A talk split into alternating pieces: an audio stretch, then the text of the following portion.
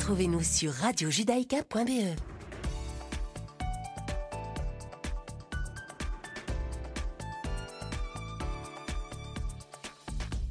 Bonjour à toutes et à tous, bienvenue sur Radio Judaïka, il est 17h et c'est l'heure de vos informations de ce mercredi 1er juin 2022.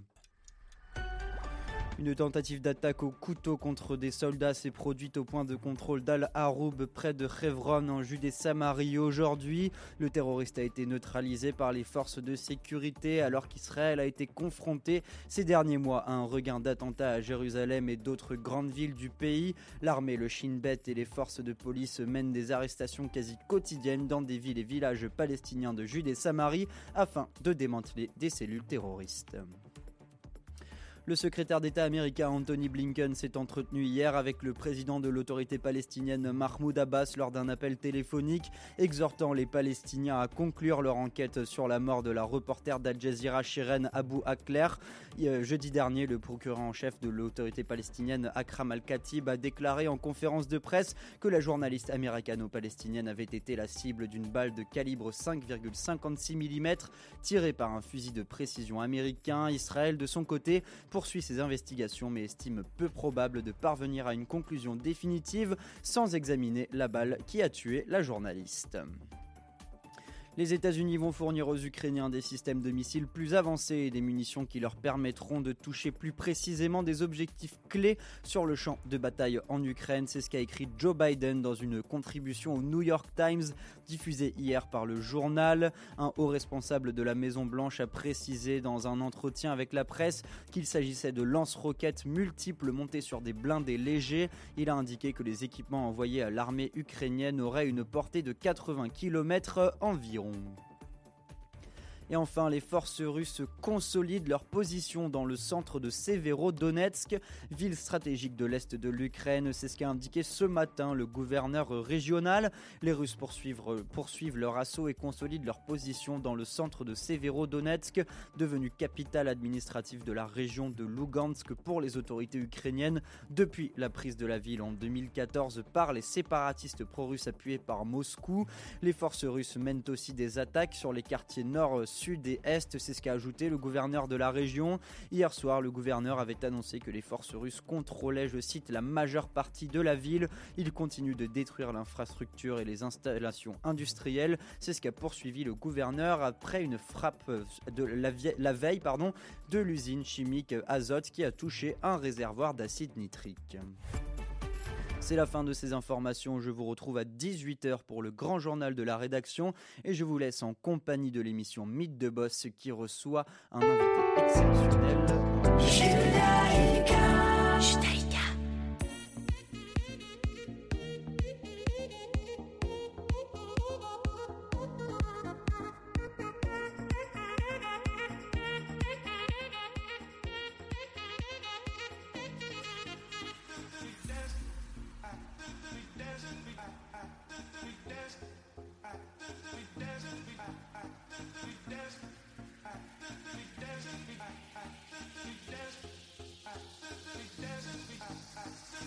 Bonjour à tous et bonjour à toutes, ravi de vous retrouver pour un nouveau numéro de Mythe de Boss.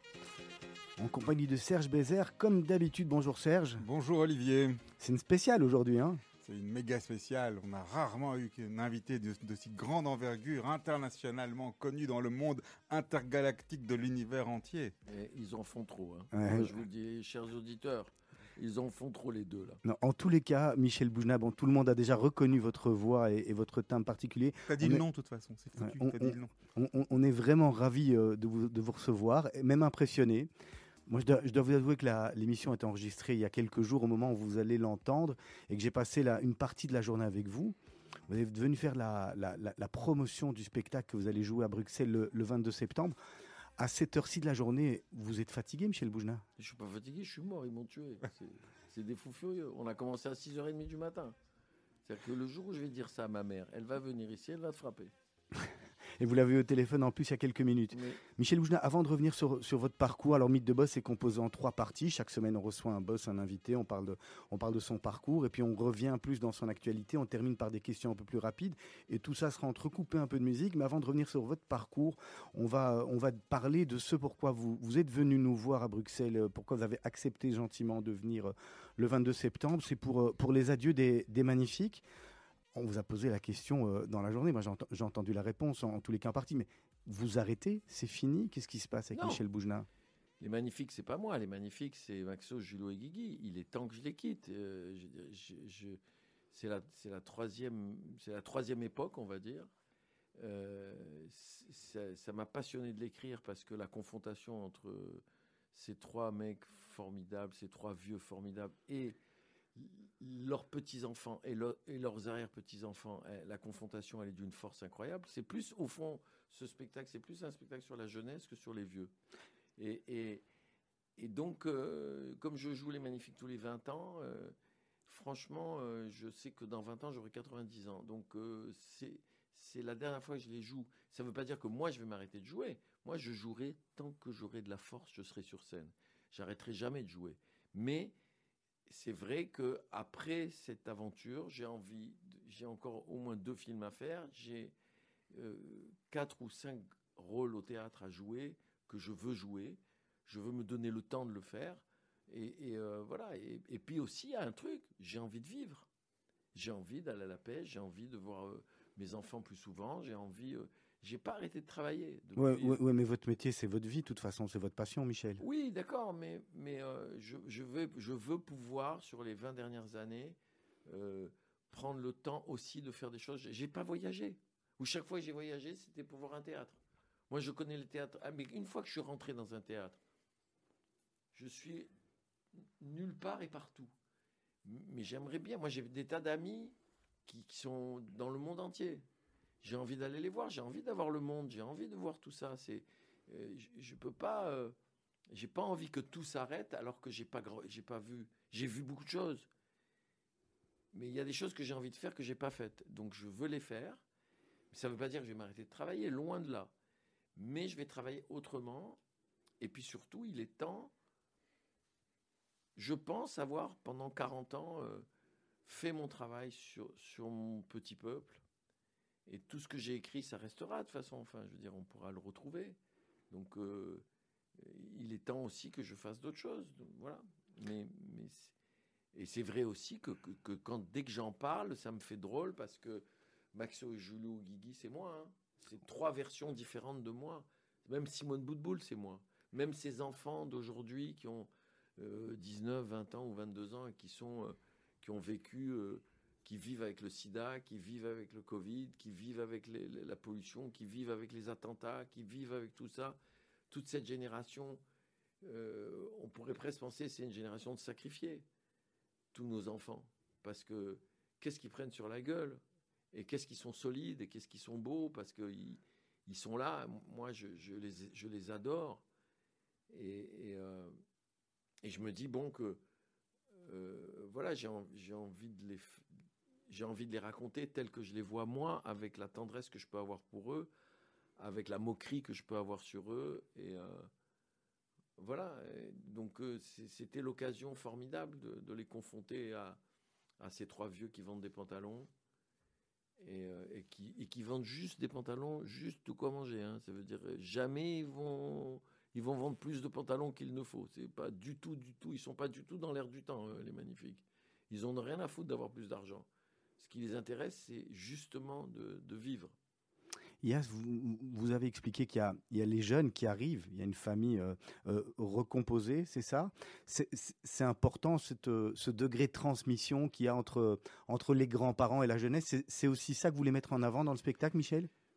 Mais Olivier, on ne peut pas savoir où on va si on ne sait pas d'où on vient. On ne peut pas oublier, surtout nous. Surtout nous. Alors, évidemment, en même temps, il faut se méfier du retour hystérique du passé. Il ne faut pas être passéiste. Et il faut, faire très attention aussi, à mon avis, à mon humble avis, parce que je suis pas. Euh, parce que parfois, il y a des retours, par exemple sur la religion, qui sont des retours trop, trop, trop exagérés. la grande force du peuple juif, c'est son ouverture aussi. C'est son regard sur le monde. C'est ce qu'on a apporté à l'humanité depuis des, des milliers d'années. Donc, euh, euh, mais la mémoire, c'est important. Mais nos vieux, c'est important. Et, et donc, euh, ce mélange-là du regard sur la jeunesse et en même temps de la pérennité des vieux, c'est très important. Ça finalement, ça s'adresse aussi aux jeunes. Venir voir Le spectacle Mich- Michel Boujna, bien sûr, c'est eux qui doivent venir pour. Oui, mais, mais en tout cas, ils vont voir la- Le, drame aujourd'hui, c'est qu'il y a beaucoup de spectacles. À Paris, il y a 150 one-man shows par jour à Paris. La grande mode aujourd'hui, c'est le stand-up. Le mec, il arrive, il a un jean, un t-shirt. Et euh, comme disait Pierre Palmade, il a, il a 23 ans et il, écrit ses mémoires. ça, va aller très vite. Euh, euh, et les mecs, ils parlent de, Moi, ils me fascinent. Et en même temps, il y en a qui ont plein de talent. Moi, j'admire le mec qui, qui, est capable de faire euh, un quart d'heure sur le fait qu'il a perdu son téléphone. Euh, c'est fascinant. Et c'est très important. Enfin, moi, je, sais que je ne pourrais pas faire ça. Donc, euh, même si nous, les vieux, on est les inventeurs du stand-up. hein, parce que faut pas me la faire. Quand je les vois improviser avec le public, ils me font marrer. hein. Vous l'avez fait avant. Euh, comment tu t'appelles Ah, Roger, ouais, bah, ça va revenir à la mode. Euh, euh, ah, ton pantalon. euh, bon. Non, mais le, problème, c'est qu'il y en a, ils font ça pendant une demi-heure. Il n'y a plus de spectacle. Il n'y a que ça. Donc, c'est que du commentaire, quoi. Donc, mais il y en a qui sont magnifiques. Il y en a qui sont magnifiques. Il y en a, il y a des humoristes aujourd'hui incroyables. Et c'est très important qu'il y, en ait- en ait beaucoup. Donc, mais c'est très différent. Moi, j'aime jouer des personnages. J'aime beaucoup Camille Lelouch, par exemple, parce qu'elle joue des personnages. J'aime beaucoup Alex Vizorek. J'aime beaucoup Alex Lutz. J'aime beaucoup des gens comme ça. Parce qu'il y donc, il y en a beaucoup. Hein. Michel, pour, pour Mais il y en a, sans déconner, eh, tu les vois pas. Ils sont sur scène. Tu fermes les yeux. T'as pas besoin de les ouvrir. hein. Tu sais, tu peux les écouter, c'est tout. Parce que de toute façon, ils bougent pas. Pour, euh, pour revenir euh, au spectacle des Magnifiques, en tous les cas, ce qui a caractérisé ceux que nous avons déjà vus, il y en a déjà eu deux, si je me trompe Oui, pas de- Alors, dans les deux, ce que moi j'ai retenu, c'est le rire aux larmes, parce qu'il y a des moments très émouvants dans, dans, dans tous vos spectacles, où, où vous arrivez au début, à la limite, on ne comprend pas qu'on va rentrer dans l'émotion, et puis si il y, a- il y a une musique et, une manière, un Mm. ton que vous abordez qui, qui change, c'est important aussi, parce que vous, vous voulez, dans vos spectacles, faire passer un, mécha- un message. Je veux pas. Je suis comme ça. Quand j'écris, j'écris des trucs, ça me fait rire, ça me fait rire. Tout d'un coup, euh, je deviens triste. Mais je m'en rends pas compte. Et des fois, je, suis triste, je suis triste, et puis ça devient drôle. Je me rends pas compte non plus. Je fais pas. C'est moi qui écris, c'est ma main. Hein. C'est pas moi qui écris, c'est ma bouche. J'écris pas avec mon cerveau. Mon cerveau, il marche comme un. Mon cerveau, c'est comme une, comment dire, un- truc qui m'aide à dire. C'est un outil, mais je ne sais pas d'où ça vient. Je ne sais pas comment je fais. Quand je parle de Simone Boutboul, d'où ça me vient? Par exemple, d'où ça m'est venu qu'elle décide que son médecin, qui s'appelle M. Goldenberg, d'ailleurs elle dit, elle dit un truc qui me fait mourir de rire, elle dit, il y a des gens, ils m'ont dit qu'il était juif. Depuis quand il y a des juifs qui s'appellent Goldenberg? Belaïch, Boutboul, Bokobza, ça c'est juif. Mais Goldenberg, ils sont malades. En tout cas, qu'est-ce qu'il est gentil. Je l'adore, mon docteur Goldenberg. Il est tellement gentil, je te jure, il mériterait d'être juif celui-là. et, et, et, euh, et en plus, il a une seule patiente, c'est moi. D'ailleurs, il m'a dit, il m'a dit, ça s'arrête le jour où il y en a un des deux qui meurt. Parce qu'il est très vieux. Mais je l'adore. Et elle est. Quand j'écris ça, je ne sais même pas d'où ça vient. C'est c'est pas réfléchi chez moi. Après, je réfléchis pour le mettre en ordre, ou je réfléchis pour le me prendre en note, pour pas l'oublier.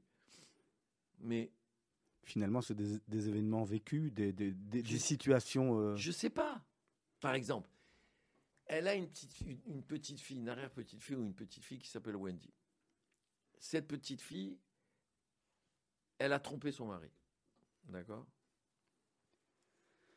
Ma première réaction, quand, je, joue ça, J'écris ça. J'écris. Je dis, tiens, euh, elle pleure. Pourquoi elle pleure? Ah, elle a trompé son mari. Ça me vient comme ça, d'accord? C'est pas réfléchi. Euh, ma première réaction, c'est de dire euh, que Simone Boutboul, elle, va lui dire, mais c'est folle ou quoi? Tu es folle, tu vas détruire ta famille? Eh bien non. Qu'est-ce qu'elle fait, euh, Simone Boutboul Elle dit, merci mon Dieu, quel kiff que tu l'aies trompé. Et quand je fais ça, je fais, moi, je fais un kiff. Je dis, mais parce qu'il est con, mais il est con, ton mari, mais il est con, c'est un abruti. Mais qu'est-ce qu'on a, nous, les femmes? Qu'est-ce qu'on a? Pourquoi on aime les cons? Pourquoi on aime les cons? On rigole avec les gentils, on épouse les cons. Mais pourquoi? La majorité des femmes, elles font ça. Et après, elles, on regrette. Et après, on est piégé. Elle dit, mais pourquoi? Parce qu'on croit qu'on va les soigner, qu'on va les rendre meilleurs, qu'on va les rendre intelligents. Non, quand on est con, on est con. C'est comme ça, on n'a aucune chance. C'est, c'est merveilleux que tu l'aies trompé, parce que tu vas le quitter. Et elle lui dit à ce moment-là, t'as été fidèle, ma fille. Finalement, il faut, il faut bien connaître les femmes hein, pour, pour avoir cette analyse très fine comme vous l'avez. Ou dit- c'est le côté féminin qui est en vous. Je me rappelle d'ailleurs que vous l'aviez fait dans un de vos spectacles, hein, d'ailleurs celui-là. hein. Oui, les- les- Elle, elle lui dit une chose que j'adore, elle lui dit, tu as été fidèle. Elle lui dit, mais mais j'ai pas été fidèle, je l'ai trompé. elle dit, non, tu as été... Oui, elle lui dit, tu te trompes, tu as été fidèle à la femme que tu aurais pu devenir si tu l'avais pas rencontrée. Tu vas enfin pouvoir devenir qui tu es. C'est merveilleux de dire ça à sa petite fille. C'est merveilleux d'avoir une grand-mère qui est capable de dire ça. Et, et, euh, et donc, je pense, je sais pas d'où ça vient, je sais pas comment j'écris. Et, et elle est drôle, elle est drôle. Elle a, elle, c'est pas qu'elle, c'est pas que je me moque pas d'elle. C'est elle qui a de l'humour. Elle est brillante, elle. Elle a de l'humour. Ces personnages vous accompagnent tous les jours? Euh, en tout cas, euh, dès que j'y pense, et comme j'y pense beaucoup, Il y a des jours où vous vous levez et dites tiens aujourd'hui je suis ça, ou je réagis comme, ou je suis Non, en train je de parler travaille. comme? Non, je me mets au travail. Il faut travailler. Quand je décide d'écrire, j'écris. Je travaille tous les jours. Je travaille tous les jours quand je décide d'écrire. Et j'y consacre du temps. Ça veut dire euh, je consacre 5, 6, 7 heures par jour. Et, je, je, je- je- et, et pour écrire, j'ai des, des techniques. Il y a des automatismes à la Oui. fin. ouais. Chez moi, oui. Par exemple, je vais marcher. Alors, quand je vais marcher, je me, ré- je me, je me laisse aller à tout et à n'importe quoi. Et, je, je, je- tout seul, hein, des fois, ou, tout seul, ou avec, euh, quelqu'un qui m'écoute. Après, je rentre à la maison, et là, j'écris ce que j'ai inventé quand j'ai marché. Je fais des marches qui font 12-13 km. hein. En- ensuite, euh, une fois que j'ai pris des notes comme ça, je- j'arrête. Euh, je mange ou prends une douche, je dors une demi-heure, et puis après je reprends et là je joue, je travaille vraiment. Euh, à partir des notes que j'ai prises. Et puis quand, là, quand j'ai fini de jouer, que je suis fatigué, je me mets à mon bureau et là j'écris. J'écris ma journée, j'écris tout ce que j'ai trouvé, pour pas oublier. Donc, euh, euh, non, ça vient que si on travaille. C'est un vrai sacerdoce finalement. Oui, ça vient. Les idées comme ça qui viennent, c'est très rare. La première, la, première lecture ou votre premier spectateur ou spectatrice, c'est qui? Ben, c'est euh, une jeune femme qui s'appelle Corinne Atlas, et c'est mon frère Paul Boujna. Corinne Atlas qui est juive d'origine polonaise, donc une vraie ashkénaze, de mère polonais, de père polonais, profondément ashkénaze, et justement, et d'une immense culture, parce qu'elle est normalienne, et qui m'apprend plein de choses, parce qu'on a des discussions qui durent des heures sur, sur, sur Simone Boutboul, on a parlé pendant des heures. Et, et, euh, euh, elle m'écoute, et en même temps, elle me donne parfois des références. C'est pour ça que la culture euh, de Ashkenaz m'a énormément aidé dans mon travail, depuis très longtemps. Euh, même, si on, on- même si souvent je me moque des Ashkenaz, mais bon. Mais Ça, c'est normal. c'est- Mais on c'est on- parce que on l'a je- tous fait cette blague hein, que les séfarades sont les meilleurs amis des juifs. Elle Oui, est connue. hein. mais- Et dans on- l'autre sens. on, est, on est deux aujourd'hui. là. Et, et d'ailleurs, parfois, quand je vois un mec qui, rit- qui rit pas, euh, quand je fais un truc où, y a, où je sais qu'il y a beaucoup de juifs, parce que bon, je fais pas ça tout le temps, mais de temps en temps, ça m'arrive de jouer pour, et, et pour la communauté. Et euh, Enfin là, ça fait longtemps, parce que j'ai joué l'avare, je joue l'avare et tout, ça n'a plus rien à voir. Mais souvent, quand je vois un mec qui rit pas, je dis ça doit être un ashkenaz. Il doit rire dedans. Parce qu'un ashkenaz qui rit, c'est. Un, un Ashken- un ashkenaz qui, qui sourit, c'est un séfarade qui a un fou rire. C'est comme ça, ils peuvent pas aller plus loin, ils peuvent pas faire plus. Il faut les Non, excuser. Mais, mais je, non seulement je les excuse, mais je les aime profondément, parce que sans leur culture, je ne serais pas là. Vous l'avez dit tout à l'heure, il y a, y a quand même cette partie où, vous étiez un précurseur. C'est vous qui aimez jouer euh, avec votre public dans la salle quand il arrive en retard. Et, et c'est un plaisir aussi, cette improvisation ou pas vraiment improvisation. J'adore, mais hein. c'est- pas, ce n'est fait que pour rendre le public captif. C'est-à-dire, s'il y a que ça, si ça devient un numéro en soi, c'est pas intéressant. Et c'est facile. Je vous le dis franchement, c'est facile. Prendre un mec dans la salle et se foutre de sa gueule parce qu'il a une cravate euh, bicolore ou je sais pas quoi, c'est facile. Mais si ça devient un outil pour que le mec rentre dans le spectacle et le public rentre dans le spectacle, c'est un mec qui arrive en retard, il gêne tout le monde. Tout le monde le voit. À ce moment-là, on sort du rêve. On, rede- on redevient moins un artiste sur scène et le public un public dans une salle de spectacle qui regarde un spectacle. On n'est plus dans cette espèce de fusion que je cherche tout le temps.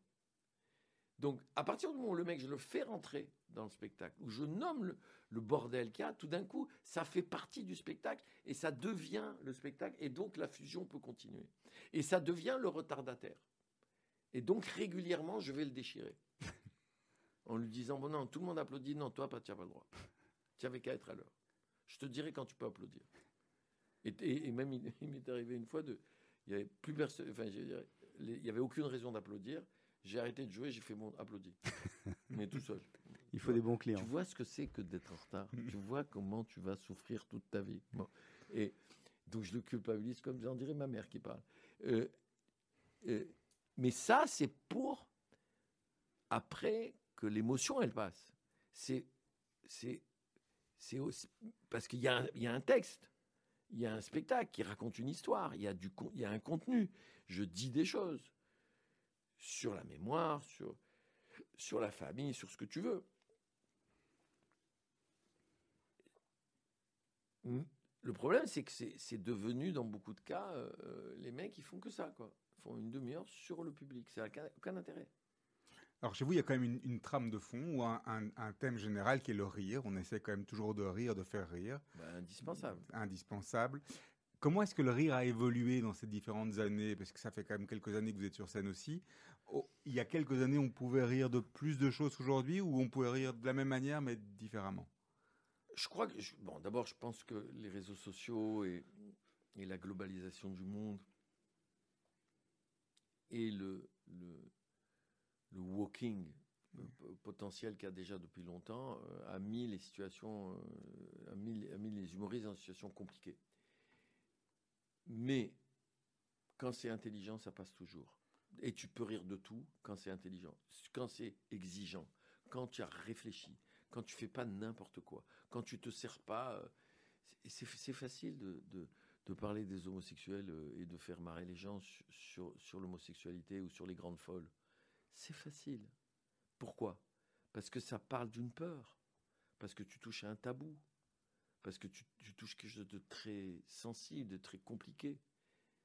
Et tout ce qui est sensible et compliqué, tu peux faire rire avec. Tu peux faire rire avec la mort, tu peux faire rire avec tout.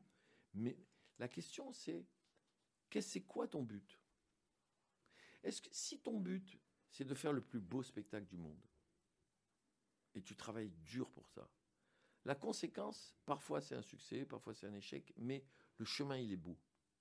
Si ton but, c'est d'être connu, de faire des vannes, de gagner beaucoup d'argent, de faire des grandes salles, d'être, d'avoir euh, euh, de 18 millions de followers sur, sur Insta en, en, disant trois conneries tous les jours. Bon, si c'est ça ton but, bon, pour moi, c'est pas, on ne fait pas le même métier. J'aime les artistes. J'aime quand on essaye de faire le, le truc le plus beau qu'on puisse faire. C'est ça qui est beau. Pour moi, hein. Après, euh, ils ont faim. Il y en a plein qui ont faim.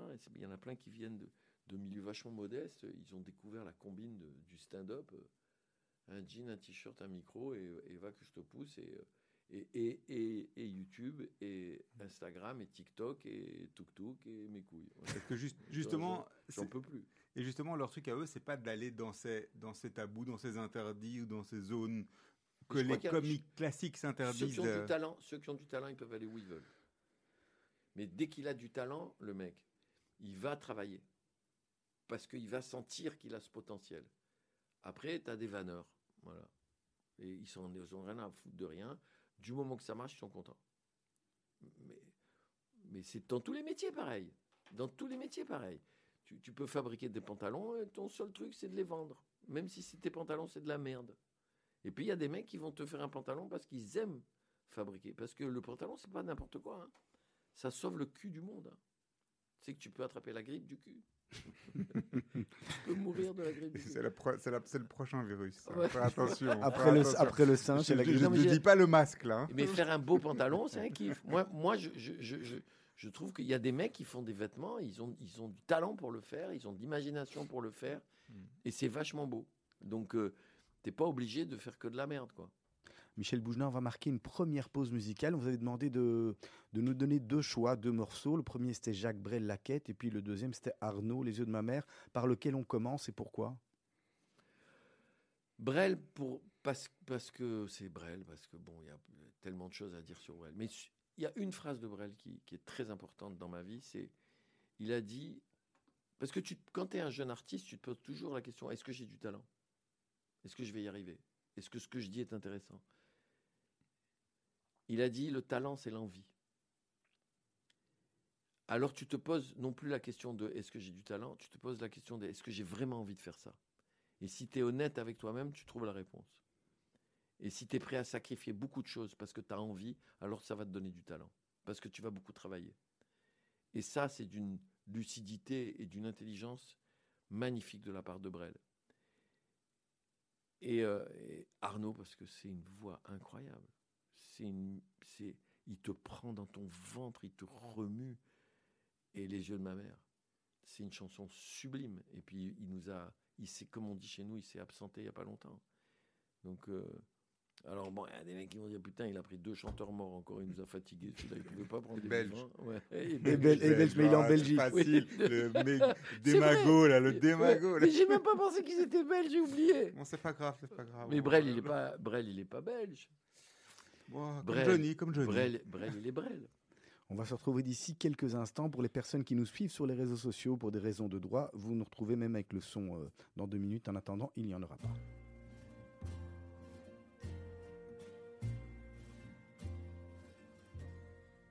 Rêver un impossible rêve, porter le chagrin des départs brûlés d'une possible fièvre, partir où personne ne part, aimer jusqu'à la déchirure, aimer même trop, même mal sans force et sans armure, d'atteindre l'inaccessible étoile, telle est ma quête, suivre l'étoile, peu m'importe mes chances, peu m'importe le temps ou ma désespérance et puis lutter toujours, sans question ni repos, se tanner pour l'ordre d'un mot d'amour. Je ne sais si je serai ce héros, mais mon cœur serait tranquille et les villes s'éclabousseraient de bleu parce qu'un malheureux. Brûle encore, bien qu'ayant tout brûlé, brûle encore, même trop, même mal, pour atteindre à s'en écarteler pour l'inaccessible étoile.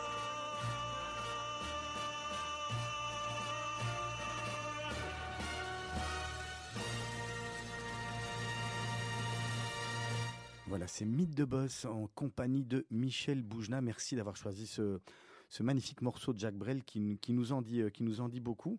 Michel Boujna, est-ce- que euh, après euh, 40 ans de carrière, quand, on monte sur scène, on, a toujours le trac ou finalement euh, on l'a plus, on rentre toujours avec la, la peur au ventre euh, quand, quand on va franchir et qu'on voit, voit le public qui est là Je meurs de trouille. Toujours.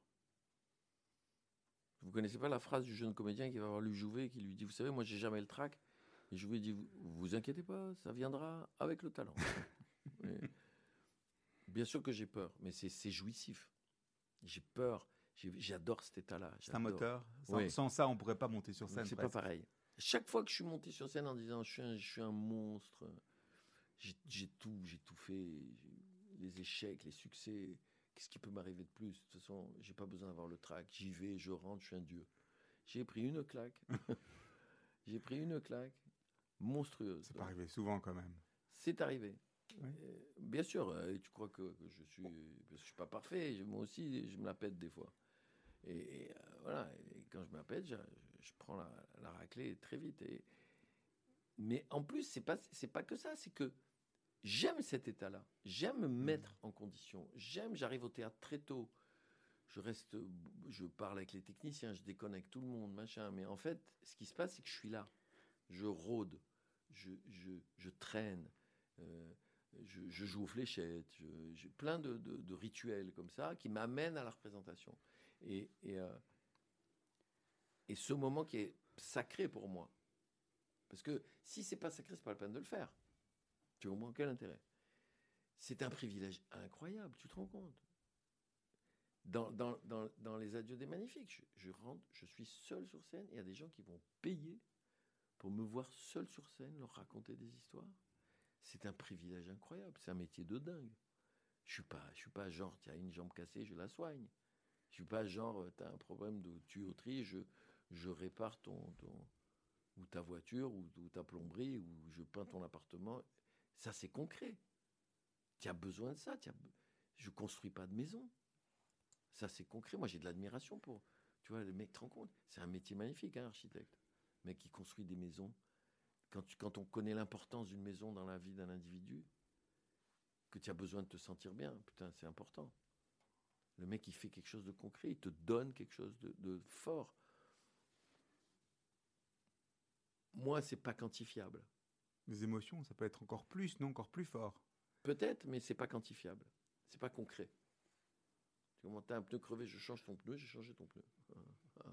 Tu peux rentrer chez toi grâce à moi. Ah. Je suis pas de la merde. Tu peux rentrer chez toi, retrouver tes enfants, retrouver les gens que t'aimes grâce à moi. Côté, Sinon, tu es coincé dans la merde sous la pluie, parce que tu es en Belgique, évidemment. et qu'en Belgique, il pleut plusieurs fois par jour, ou il fait beau plusieurs fois par jour, je ne sais pas. Mais qu'est-ce qui pleut dans ce pays? Euh, Et tu restes sous la pluie comme un idiot avec ton pneu crevé, si moi, j'existe pas. Ça, c'est concret. Mais c'est vrai aussi que j'ai reçu dans ma vie des lettres incroyables. Incroyables. Une des plus belles que j'ai reçues, c'était il n'y a pas très longtemps.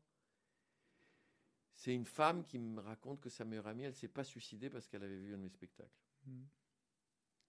Et je me dis, ah ouais, c'est mieux que le pneu crevé. Ouais, c'est presque un psy en fait. Mais on ne le sait pas. Tu vois, on ne le sait pas. Le, on, on vit dans un monde imaginaire, en fait. Oui, au moment du salut, ou même, non, encore que pendant le spectacle, il y a une émotion qui passe entre, entre le public et moi. Oui, il y a quelque chose qui se passe. Quand je sens ça, c'est, alors ça, c'est très, très, très, très jouissif. Ou alors tu vois un mec au deuxième rang, il est avec sa femme, tu sens que c'est maman comme il n'avait pas envie de venir. Tu sens que c'est sa femme qui l'a dit on va voir le spectacle de Bougenet, c'est tout, tu fermes ta gueule. Ma chérie, je suis fatigué, je travaille toute la journée, laisse-moi faire un kiff, je rentre à la maison, je prends un bain, Je suis avec les enfants, je mange, je vois un film à la télé. Qu'est-ce que tu m'emmerdes d'aller au théâtre? Il faut se garer, il faut machin, et tu, putain, j'ai pas envie. C'est où ça ou je te quitte? Bon, allez, on va au théâtre. Ah, D'accord. Ah, tu es contente? Ouais. Bon, allez. Ah, ah, ah. Qu'est-ce qu'il va faire ce con sur scène qui me fait chier Alors que là, je serais bien dans mon canapé à faire un kiff. Si celui-là, parce qu'il y en a toujours, hein, je peux te dire, il y a toujours des types comme ça qui n'avaient pas du tout envie de venir. Mais même si on leur dit c'est Boujna, machin, ils disent ouais, bon, il est sympathique, mais bon, je t'en prie, je suis fatigué. Celui-là, si j'arrive à l'attraper, et que tout d'un coup je vois qu'il commence à faire un kiff, et qu'il sourit, et que, je le, je- et, que- et que tout d'un coup je vois dans ses yeux que ça s'éclaire, et qu'il a oublié sa douche, il a oublié son canapé, il a oublié toutes ces conneries, et il rentre dans le rêve avec nous, et il fait un kiff, et à la fin il dit merci ma chérie, mais heureusement que tu m'as traîné là, heureusement que tu m'as traîné de force. Moi, si je fais ça, si je sens ça, parce que parfois je le vois, quel kiff, quel kiff. La relation au public, et, elle est très différente dans un spectacle qui est un, un one-man show ou bien dans, un, dans une pièce de théâtre où, Ah oui. où- où- où on a la- peut-être pas la même, la même, justement, le même retour immédiat, où on joue pas avec le retour. Ben, c'est très différent. D'abord, dans le théâtre, tu as des partenaires. Dans le one-man show, ton partenaire, c'est le public. C'est toujours l'autre. Quand je joue Maxo qui parle à Guigui, Guigui, c'est le public. Quand Guigui répond à Maxo, le public, ça devient Maxo. D'accord? Donc, c'est mon partenaire. Quand je joue sur scène avec d'autres acteurs une pièce de théâtre, je touche le public par ricochet. Je ne me préoccupe pas du public. Et vous savez quoi? J'entends rien du public. Alors que quand je suis sur scène, je vois tout, j'entends tout. Quand Alors je que c'est la les même autres- salle, les mêmes éclairages, la même truc, la même chose. pas tout à fait la même éclairage, mais c'est pas du tout. Non, c'est pas le même cadre. Mais moi, j'ai des, des copains comédiens quand on jouait l'avare là qui me disaient mais tu n'as pas entendu le type euh, qui a éteint son téléphone? J'ai dit ah bon? J'ai rien entendu. Je suis dans le truc. Et c'est à la fin que je me rends compte que. Mais je sais qu'ils sont là évidemment, puisque même dans l'avare, je fais rire. D'abord, si je fais pas rire, c'est pas la peine. Moi, même tu peux me de- demander de jouer la tragédie la plus absolue, je trouverai un moment un geste à un moment donné pour faire rire. Parce que dans la plus grande des tragédies, il y a de l'humour. C'est comme ça.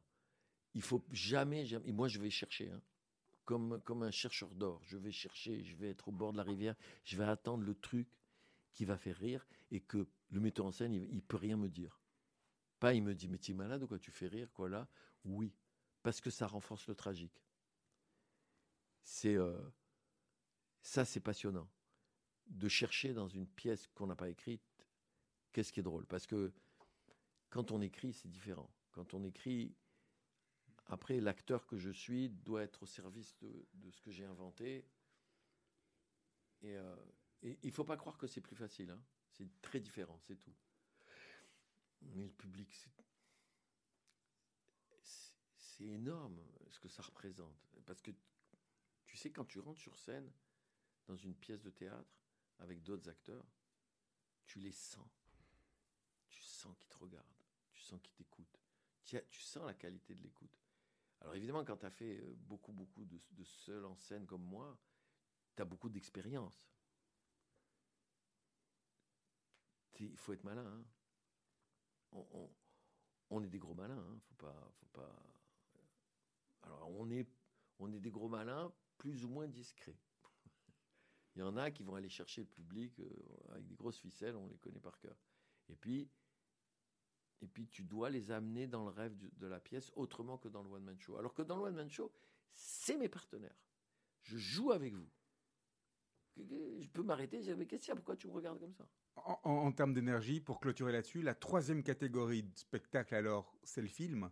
Hmm On vous a vu au cinéma plusieurs fois. Euh, là, il n'y a pas de public, pas de public direct. Ouais, c'est horrible. Alors, c'est comment ouais C'est horrible. C'est- c'est ne- ce n'est valable pour moi le cinéma que quand je suis metteur en scène, fondamentalement. Ou alors quand c'est un rôle énorme. Voilà.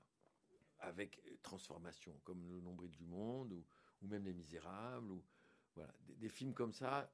euh, c'est pour ça que je tourne peu, parce que des grands rôles, il y en a très peu. Et je suis pas le seul sur le marché. Il y a des grands acteurs en France. Donc, euh, par contre, ce que j'adore, c'est être metteur en scène. Alors là, fabriquer des films, parce que je suis spectateur. Tu vois, imaginons que je décide de faire Les Magnifiques au cinéma. ce qui est possible. Mais je vais avoir une comédienne qui va jouer Simone Boutboul.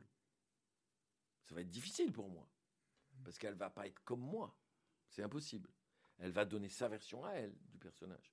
On va travailler ensemble, beaucoup, pour trouver ce que moi j'ai écrit, pour qu'elle le, ressente. Mais en même temps, ça va être merveilleux de voir une, une femme jouer ça,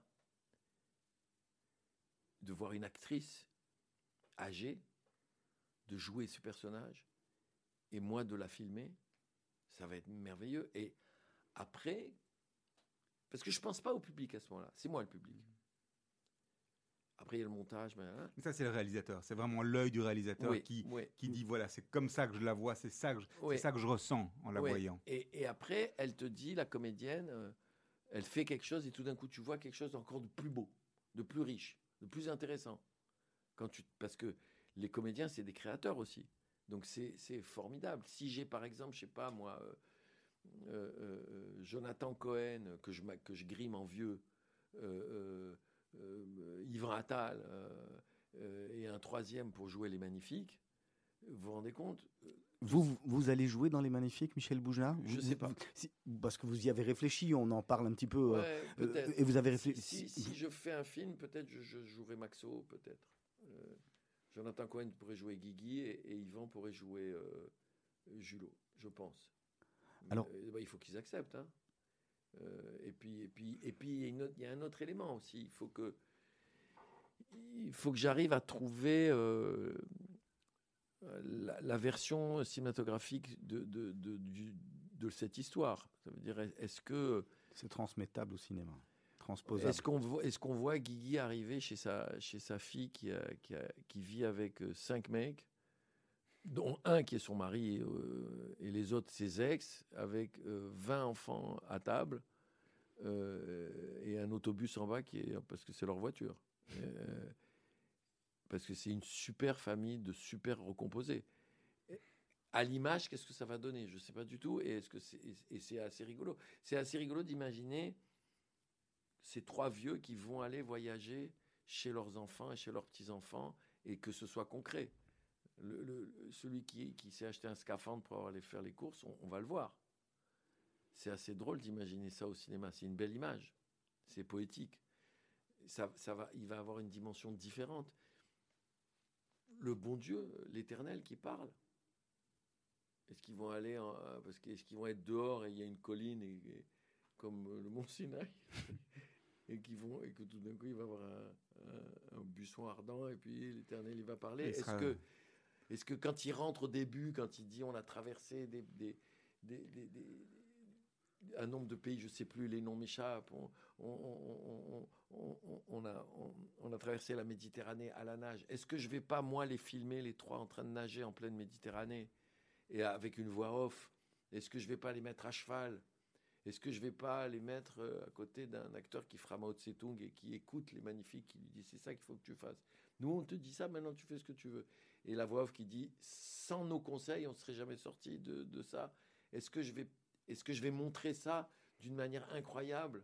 Est-ce que je vais les mettre à cheval tous les trois comme trois chevaliers qui galopent dans, dans la campagne? On sent en tous les cas que vous n'en avez pas fini avec les magnifiques et que c'est en Et- train de. et- et- et vous allez puis- marcher puis encore des va kilomètres. revenir au- à la réalité, que, que Guigui va lui mettre une, une tape sur la tête à Maxon, on dit qu'est-ce que tu racontes? Ça, c'est la beauté du cinéma pour le coup. Oui, voilà. Le Là, cinéma ça, c'est- permet de montrer l'imaginaire. Aujourd'hui, en plus, on a les moyens, Hmm. on a les moyens techniques de faire tout ce que je vous ai dit. Parce que le trucage, on peut tout faire. Donc, euh, oui, ça serait amusant euh, et, et tout à fait étonnant de voir l'éternel arriver devant ce petit magasin de pantalons. Euh, ça serait beau de, de, de les voir partir en fumée à la fin, au moment où le jeune va rentrer sur scène et où ils disparaissent, puisque c'est lui qui a repris le flambeau de la mémoire. Alors ils vont mourir. Ça serait beau de voir ça, et puis ça serait beau aussi peut-être de, de, rendre ça concret, euh, éternel, euh, parce que le cinéma permet l'éternité. Euh, peut-être, je sais pas encore. Je suis perdu un peu. On va voir. Non, parce que j'écris un autre film en même temps depuis 4 ans que j'arrive pas, j'arrive pas à écrire. Oui, vous avez parlé de deux films et de quatre ou cinq rôles au théâtre aussi dans l'intro. Ouais, ouais, ouais, je sais. C'est des Ouais. films que vous écrivez ou bien des films dans lesquels vous Non, voulez il y, a un jouer film, il y a un film sur le- que j'écris, euh, il y a, y a- y a, ouais, qui s'appelle Si j'étais pauvre, qui est l'histoire d'un riche qui est, qui est obligé de faire semblant d'être pauvre pour retrouver son fils. Parce que c'est un enfoiré. Michel Boujna, on va, on- on va revenir sur ce que votre actualité. Vous venez de terminer euh, une pause, en tous les cas momentanée, de votre pièce de théâtre, L'Avare. Enfin, Mm. c'est pas ma pièce, c'est Molière qui l'a écrit. En tous les cas, dans, celle, bien dans, aimé l'écrire. celle dans laquelle vous, Ouais. vous jouez. Alors, allez, au moment où l'émission passera, on saura si euh, euh, vous avez gagné ou pas. Mais, mais en tous les cas, il se fait que vous êtes nominé, nominé au Molière.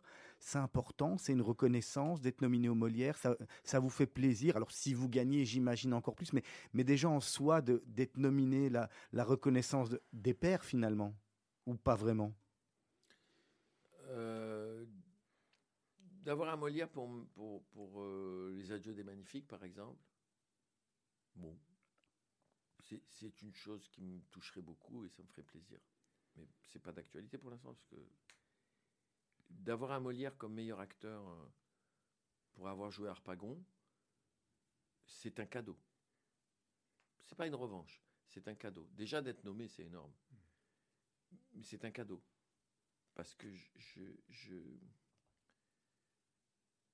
je, suis contre l'idée de la genre ah enfin je suis reconnu comme genre euh, parce qu'avant j'étais quoi? J'étais de la merde euh, avant de jouer à Harpagon Euh, ça veut dire que quand je jouais les magnifiques je faisais de la merde. Et que maintenant parce que sous prétexte que je joue à Harpagon et que je le fais bien mais ce qu'ils savent pas eux c'est que si Harpagon je le fais bien c'est grâce à Maxo Julio Guigui. Ils savent pas que la vie c'est un millefeuille. Si j'arrive à trouver la force l'énergie de jouer un texte aussi beau que celui de Molière, comme je l'ai joué, et je l'ai joué maintenant jusqu'à aujourd'hui, j'ai dû le jouer une 120 fois à peu près. Euh, c'est grâce aussi à tout ce que j'ai fait avant. Je suis le résultat, on est le résultat de, de son histoire. Donc, euh, si jamais il me donne le Molière, c'est Maxo qui va le recevoir. finalement il va dire merci, c'est un grand kiff, la vérité. C'est un grand kiff. Vous, savez quoi?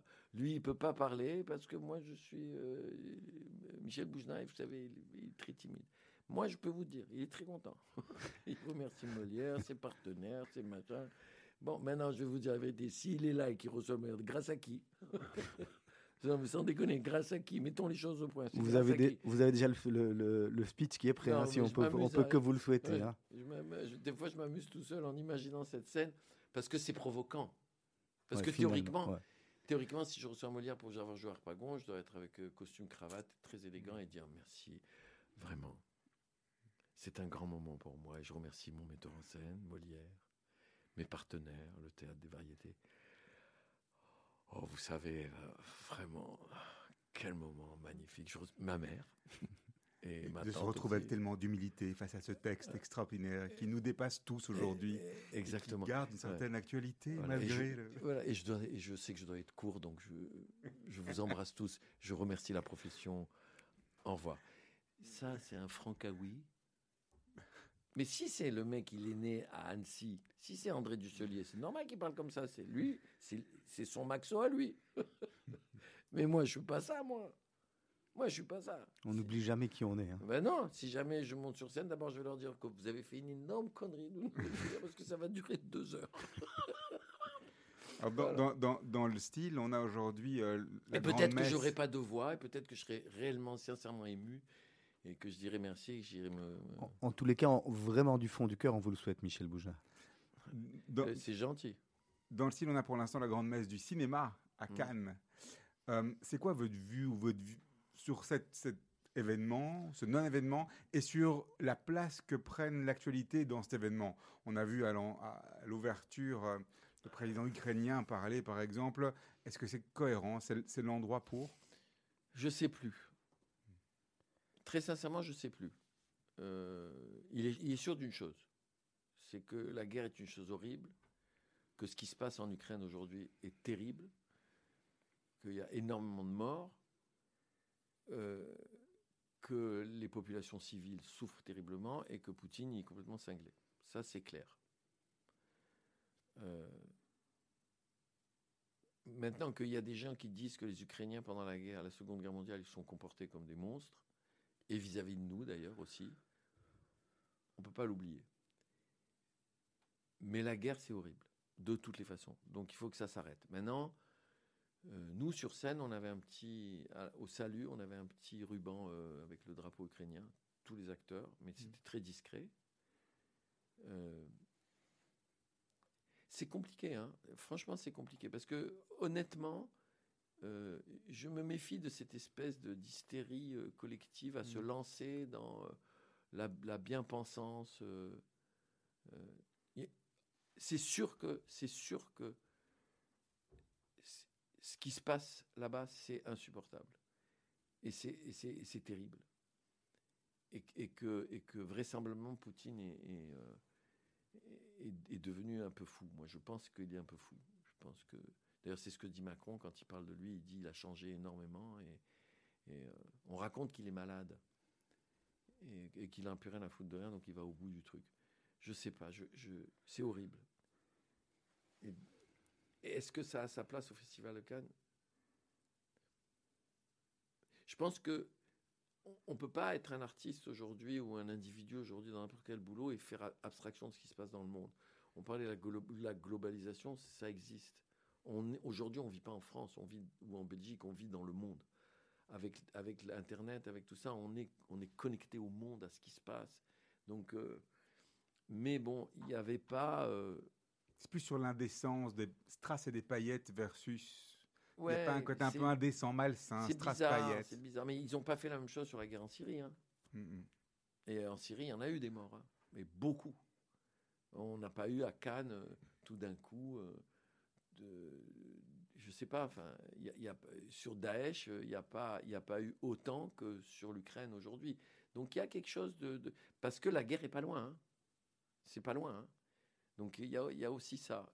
Maintenant, Cannes, euh, c'est, il faut jamais oublier que, les paillettes et tout ça, c'est euh, comment dire, la partie apparente de l'iceberg. Ce qu'il y a en dessous, euh, c'est le marché. C'est du business. Ouais, c'est, et c'est énorme. Et c'est très important. C'est important d'être là pour vous alors à Cannes. Pour... Non, moi je m'en fous. Euh, c'est important pour les producteurs, c'est important pour les vendeurs de films. C'est, un- c'est- euh, c'est- moi, ça m'a fait plaisir de voir euh, mon coproducteur québécois euh, de, de mon, de Père et Fils, de mon premier film, qui était là et, et qui est un mec que j'adore, qui a, eu- qui a eu un Oscar d'ailleurs, pour, euh, puisqu'il est, il est coproducteur du film de Jane Campion qui a eu l'Oscar. C'est un mec génial, ça m'a fait plaisir d'aller à Cannes dîner avec lui, mais c'est tout. Si j'ai rien à faire à Cannes, si j'ai rien à vendre, je vois pas pourquoi je vais à Cannes. À moins, à moins que j'ai. Ou alors la seule solution pour aller à Cannes, le grand kiff, c'est quand tu as envie de faire la fête. Alors là, tu vas à partir de minuit. Voilà. Là, euh, oublie le cinéma, oublie tout. Et là, il y a des fêtes dans tous les coins. Et là, c'est pour les mecs qui aiment la fête et qui peuvent rentrer dans toutes les fêtes, parce que moi, je peux rentrer dans toutes les fêtes. c'est un kiff. Mais sauf que moi, j'aime pas les fêtes. Donc, euh, ou alors, euh, c'est très particulier. Donc, euh, c'est avec des copains et tout à la maison. Donc, euh, m'en fous un peu. Michel Boujna, le, le- est-ce que le cinéma a changé depuis euh, l'avènement? Est-ce qu'on peut dire que c'est un avènement de, de Netflix Ou est-ce que finalement, euh, on joue de la- enfin, vous jouez de la même manière? Est-ce que vous réfléchissez de la même manière? Ou est-ce qu'aujourd'hui, quand on fait un film, on se dit, tiens, maintenant on fait un film plus spécialement pour le cinéma, pour Netflix On le pense de la même manière ou c'est Je crois qu'il y a des gens qui, qui- qui pensent autrement parce qu'ils ils sont produits par Netflix et qui font des films. Il y a, certains films qui ne passent que sur Netflix, ils ne passent même pas en salle. C'est triste parce que le- au cinéma, avec le grand écran, quand tu es assis dans ton fauteuil avec ton truc de popcorn comme un gosse, tu rentres vraiment. Alors putain, c'est tellement beau le cinéma quand c'est comme ça. Euh, les- les- entre le Covid et l'avènement des, plateformes, euh, les, recettes de cinéma ont énormément chuté. On, est à 40% de moins par rapport à avant. C'est, moi, je trouve ça très triste, mais on continuera à fabriquer des, films et on continuera à fabriquer des images. Elles seront diffusées peut-être autrement dans l'avenir. Moi, je pense qu'il restera toujours des salles et que dans ces salles-là, il va y avoir soit des films qui sont que les plateformes n'en ont pas voulu et des trucs, des ovnis qui vont où tout le monde voulait aller voir parce que c'est génial et, tout le monde dira mais personne n'en a voulu ou alors les grands machins comme Dune, comme James Bond, enfin les grands spectacles, la grande fête foraine. Le cinéma va devenir une fête foraine et le cinéma que, que parce que moi j'aime ça aussi, hein, je, crache pas dessus.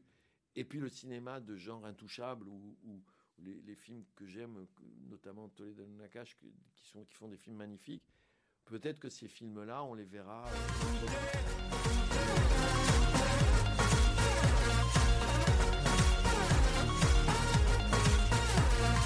Quoi Qu'on y croit ou pas, il y aura bien un jour où on n'y croira plus. Un jour ou l'autre, on sera tous papa et d'un jour à l'autre, on aura disparu. Serons-nous détestables? Serons-nous admirables?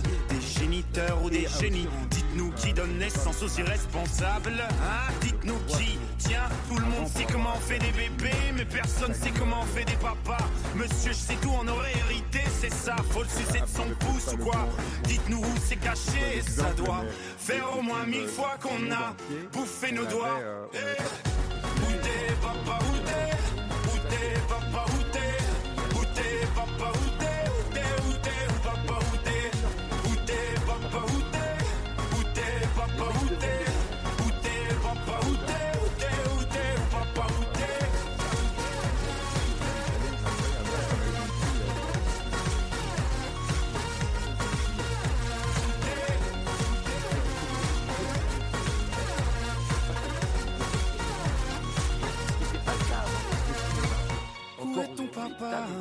Dis-moi où est ton papa Sans même devoir lui parler, il sait ce qui ne va pas. Ah sacré papa, dis-moi où es-tu caché? Ça doit faire au moins mille fois que j'ai compté mes doigts. Eh, où est ton papa? Dis-moi où est ton papa? Sans même devoir lui parler, il sait ce qui ne va pas. Ah sacré papa, dis-moi où es-tu caché? Ça doit faire au moins mille fois que j'ai compté mes doigts.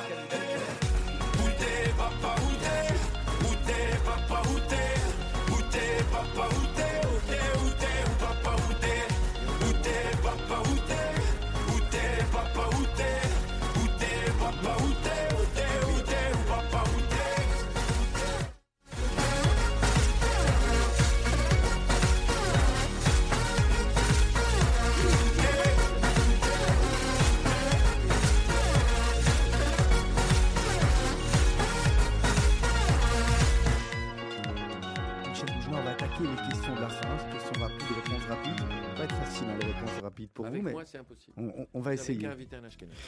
Voyez où dans 10 ans, Michel Bougelin Euh,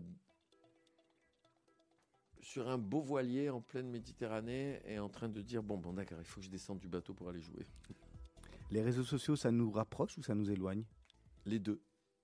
Vous en utilisez? Un peu mais très peu. Enfin je suis nul avec ça. Une chose que vous avez faite en étant plus jeune que vous n'oseriez plus refaire aujourd'hui me marier Votre petit plaisir coupable. Euh, mon plaisir coupable euh, me lever à 3 heures du matin euh, manger un, un bout de pain grillé avec la confiture d'abricot et voir un film Est-ce qu'il y a des, des artistes avec qui vous rêveriez de, de jouer et que vous n'avez pas encore fait? Vous dites ça, ça serait vraiment un, un- un vrai kiff. Il y en a plein. Il y en a un avec qui je jouerai jamais, hélas. C'est Robin Williams, mais je l'ai rencontré plusieurs fois dans ma vie, curieusement.